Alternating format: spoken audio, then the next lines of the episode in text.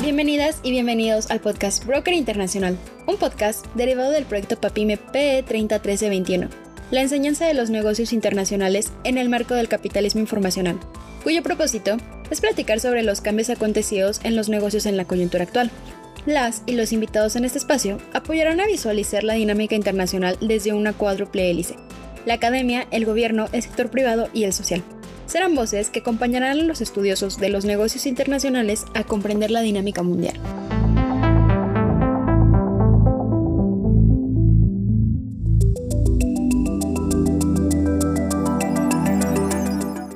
Hola brokers, ¿cómo están? Espero que muy bien. Les saluda Abdiel Hernández Mendoza, responsable del proyecto PAPIME P301321, del cual se deriva este podcast. El día de hoy es especial contamos con un segundo programa realizado 100% por estudiantes que participan en el proyecto. En esta emisión de Broker Internacional nos acompaña la maestra Rocío Méndez Bautista. Ella es profesora de la licenciatura en Relaciones Internacionales de la Facultad de Estudios Superiores Aragón, licenciada en Relaciones Internacionales por la misma facultad. Obtuvo el grado de maestría en Derecho Aduanero y Derecho en Comercio Exterior por el Centro Universitario de, Estudios Jurídicos y es doctorante en Derecho Aduanero y Derecho en Comercio Exterior sustentando la tesis Las reglas de origen en el marco del TEMEC, implicaciones económicas en el sector automotriz mexicano 2020-2023. Seguramente recordarán a la maestra Méndez Bautista porque, como se mencionó en sesiones anteriores de nuestro podcast, ella ha participado en diversas entrevistas para el periódico mexicano La Jornada y también es entrevistada por Radio Universidad Nacional Autónoma de México, Radio UNAM, sobre temas de comercio internacional en especial cuestiones sobre el TEMEC. Bueno, es un gusto darle la bienvenida. En esta ocasión, la maestra Méndez Bautista estará entrevistando a Heidi Celín Moscosa Hernández, a Fernando Godínez Araujo, a Guadalupe Cruz Ábrego, quienes son nuestras y nuestro estudiante de la licenciatura en negocios internacionales de la UNAM en Escuriquilla. Pero también estará Aarón Hernández, egresado de la licenciatura en relaciones internacionales de la UNAM FES Aragón. Es un gusto contar con su participación el día de hoy en esta emisión de Broker Internacional. Le dejo los micrófonos, maestra Rocío, y como siempre, bienvenida a este su espacio. Sean bienvenidos nuevamente a nuestro programa Broker Internacional. En esta ocasión hablaremos sobre el diseño de algoritmos de salud basado en registros de pacientes. Y para explicarnos con mayor detalle nos acompaña Fernando Godínez. ¿Cómo estás, Fernando? ¿De qué nos hablarás el día de hoy? Hola maestra Rocío, es un gusto estar aquí en esta sección. Me encuentro bien y espero que ustedes también. Soy Fernando Godínez, estudiante de negocios internacionales de la ENES Curiquilla. En esta ocasión les traigo una noticia muy interesante. Google y HCA Healthcare siendo esta una de las cadenas hospitalarias más grandes de los Estados Unidos, juntas llegaron a un acuerdo para el desarrollo de algoritmos de salud basados en registros de pacientes. HCA tiene operaciones en más de 2.000 hospitales y clínicas en los Estados Unidos. Con este acuerdo prácticamente se busca consolidar y almacenar datos de los registros de salud digitales y conectar vía Internet dispositivos médicos con Google. Un ejemplo de esto son los relojes inteligentes, conocidos como smartwatch. Los ingenieros de ambas compañías trabajarán juntos en el desarrollo de algoritmos para ayudar a mejorar la eficiencia operativa y al mismo tiempo monitorear a los pacientes. Qué interesante noticia. Esto nos lleva a un par de cuestionamientos importantes. En primer lugar, exactamente de qué manera el algoritmo ayudará a HCA Healthcare. Bueno, pues la idea es que estos algoritmos puedan orientar las decisiones de los médicos para tener diagnósticos y tratamientos personalizados. De acuerdo con el director médico de HEA, el doctor Jonathan Perlin, los datos se extraerán de cada paciente en tiempo real. Parte de lo que estamos construyendo es un sistema nervioso central para ayudar a interpretar las diversas señales. Ahora que sabemos más sobre esta noticia, quiero pasar a la segunda pregunta, esta vez relacionada a la seguridad. ¿Quién tiene acceso a los datos? Según la HCA Healthcare, el contrato estima que no se dará permiso de usar la información a terceros. Esta es privada y se tendrá control sobre el acceso a los datos. Google solo accede en caso de ser necesario y con el consentimiento y autorización de HCA. Se busca que con la tecnología se desarrollen herramientas analíticas sin necesidad de registros nominales de pacientes y así permitir que la red del hospital pruebe los modelos de forma independiente. Muy interesante lo que nos comentas, Fer. Agradecemos tu participación en el análisis de esta noticia y el cómo impacta en los negocios internacionales, especialmente en el área de las alianzas estratégicas en términos de salud pública. Continuando con el programa, pasamos al análisis de nuestro compañero Aaron, quien nos hablará de la tecnología que incorporarán los soldados de Estados Unidos por medio del cierre de un ambicioso contrato entre el gigante tecnológico Microsoft y el Departamento de Defensa. Bienvenido, Aaron. Cuéntanos, ¿de qué se trata esta noticia? Muchas gracias, maestra Rocío. Les saluda Aaron Hernández y me entusiasma estar con ustedes nuevamente en esta sección. Yo les quiero compartir una noticia interesante sobre cómo la empresa Microsoft y el ejército de Estados Unidos están equipando a soldados con un visor, el cual incorpora tecnología de realidad aumentada y realidad virtual para mejorar el desempeño en el campo de combate. La empresa de tecnología Microsoft vende al público sus visores o lentes de realidad virtual HoloLens, los cuales están enfocados en su mayoría al sector de videojuegos, aunque también pueden tener aplicaciones educativas. Sin embargo, a principios de abril, a través de los portales como Shataka, el cual está especializado en tecnología, o Los Angeles Times, nos enteramos de que la empresa Microsoft, con sede en Redmond, Washington, Estados Unidos, se adjudicó un contrato del Departamento de Defensa de Estados Unidos, el cual tiene una duración de 5 años y es renovable hasta 10, mismo que tiene un valor de 22 mil millones de dólares. Tiene la finalidad de proporcionar la tecnología que incorpora los HoloLens dentro de los cascos usados para las tropas estadounidenses.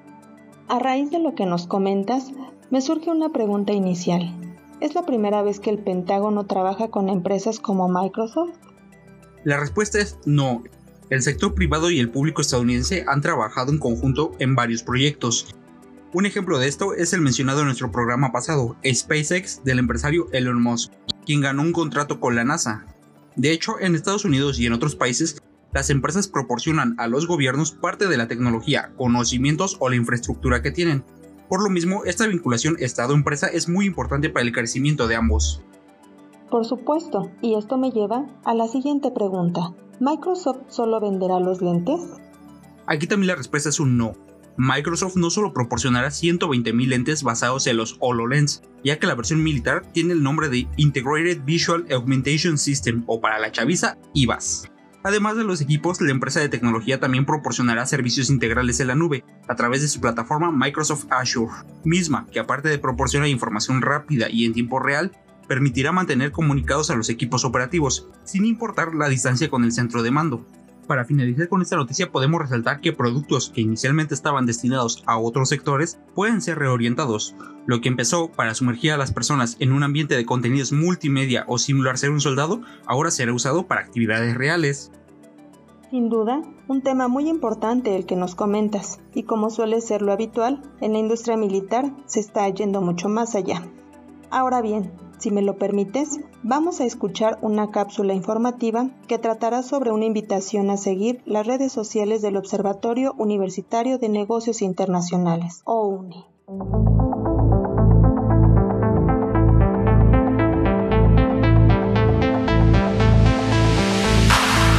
Hola, muchas gracias por escuchar Broker Internacional. Esta vez queremos invitarte a que busques en las redes sociales al Observatorio Universitario de Negocios Internacionales de la UNAM. En este podrás encontrar el seguimiento a las noticias que implican un contexto para el desarrollo de los negocios en el mundo. Se trata de un repositorio de información generada por quienes lo integramos sobre conceptos, tendencias, aportaciones científicas y todo aquello que en la relación empresa, gobierno, sociedad, academia impacta nuestra área de estudio. No olvides dejarnos tus comentarios y no dejes de estar al pendiente de los eventos preparados para ti en la Escuela Nacional de Estudios Superiores Juriquilla de la UNAM, que también te compartiremos en las redes del observatorio.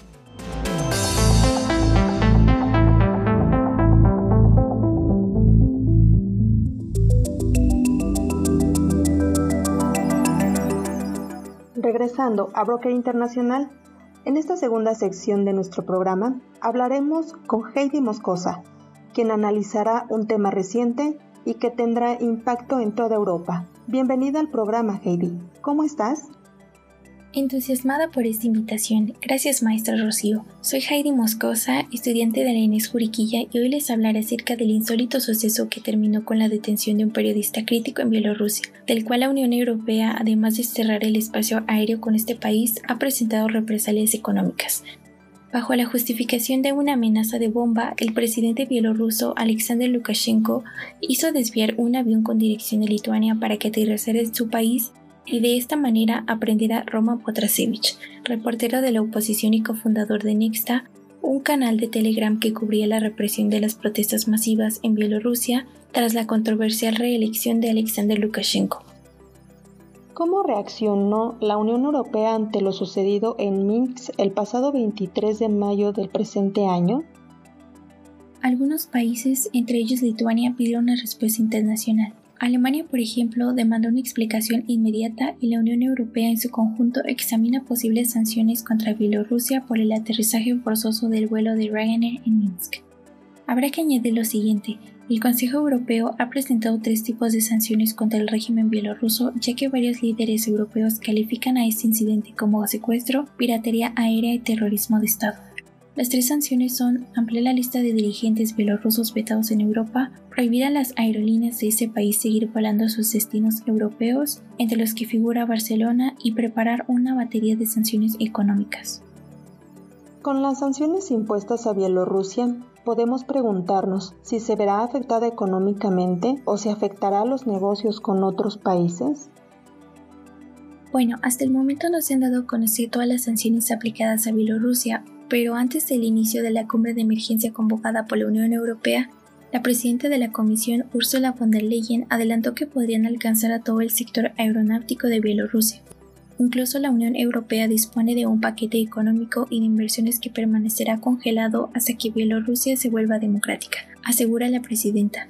Y si se veta las aerolíneas, habrá una baja en los vuelos. Por ejemplo, Belavia, la aerolínea de bandera de ese país, opera en 21 aeropuertos europeos, entre ellos Frankfurt, París, Ámsterdam y Barcelona, al igual que el Consejo ordenó a las líneas europeas dejar de volar a Bielorrusia o sobrevolar su territorio, por lo que tres compañías europeas, Lufthansa, el Baltic y LOT, que operan 14 vuelos semanales con destino a Bielorrusia, tendrán que erradicar sus vuelos con destino a este país y debido a que hasta principios de junio se siguen discutiendo las sanciones que se le puedan añadir a Bielorrusia, nos quedamos esperando las decisiones que se tomen por parte de los líderes europeos. Les invitamos a conocer más acerca de este suceso. Evidentemente, lo que nos comentas, Heidi, es una situación preocupante dentro de la Unión Europea, porque se atenta con la estabilidad política y económica de la Unión. Continuando con el programa, es un gusto darle la bienvenida a Lupita, quien nos hablará del problema suscitado entre el Departamento de Estado estadounidense y los pescadores mexicanos. ¿Cómo estás, Lupita? ¿Qué tal? Es un placer estar compartiendo este espacio con ustedes. Soy Guadalupe Cruz Ábrego, estudiante de la licenciatura en negocios internacionales. En relación con lo presentado por mi compañera Hai, les hablaré sobre más restricciones económicas. Esta vez, sucedidas en México. El problema ocurrió a finales de abril en Estados Unidos. Está relacionado con la exportación del camarón mexicano hacia ese país. El gobierno estadounidense argumenta que la explotación del camarón en México infringe las normas de protección de su país, en específico por la deficiente protección brindada a las tortugas por parte de los pescadores mexicanos. Es importante hacer mención que previamente las autoridades estadounidenses notificaron a las mexicanas lo imperativo de tener medidas de protección hacia la fauna marina que cohabita con los camarones, en especial las tortugas, que están más expuestas a quedar atrapadas dentro de las redes de pesca. Interesante lo que nos comentas, Lupita. ¿Nos podrías decir qué medidas adoptó México ante este escenario? En su momento, México hizo un comunicado a los pescadores sobre lo requerido por las autoridades estadounidenses. Se destacó el carácter indispensable de contar con dispositivos de exclusión en las redes utilizadas para protección de las tortugas. Sin embargo, el Departamento de Estado estadounidense determinó que los resultados no eran los esperados. Desde luego, el gobierno de México declaró que se tomarán medidas a través de un programa más agresivo de inspección y de supervisión para así recuperar la certificación. Me gustaría mencionar que el Departamento estadounidense dejó en claro que está en la total disposición de devolver la certificación a México en cuanto sea posible, de tal modo que las autoridades mexicanas establecieron que, a más tardar, en el mes de agosto se deberá enviar con evidencia documental un plan debidamente elaborado sobre las medidas que se adoptaron siempre atendiendo a las acotaciones realizadas por la Administración Nacional Oceánica y Atmosférica de Estados Unidos, por sus siglas en inglés NOAA y de esta forma se prevé recuperar la certificación para el mes de septiembre del presente año. Les agradecemos de sobremanera a Fernando Godínez, Aarón Hernández, Heidi Moscosa y Guadalupe Cruz el habernos compartido estos importantes temas de actualidad vinculados ampliamente con los negocios internacionales. Enviamos un cordial saludo a todos aquellos que nos escuchan en Estados Unidos, Perú, Argentina, Alemania, Chile, Colombia, Paraguay, Guatemala y Francia. Continúen escuchando Broker Internacional.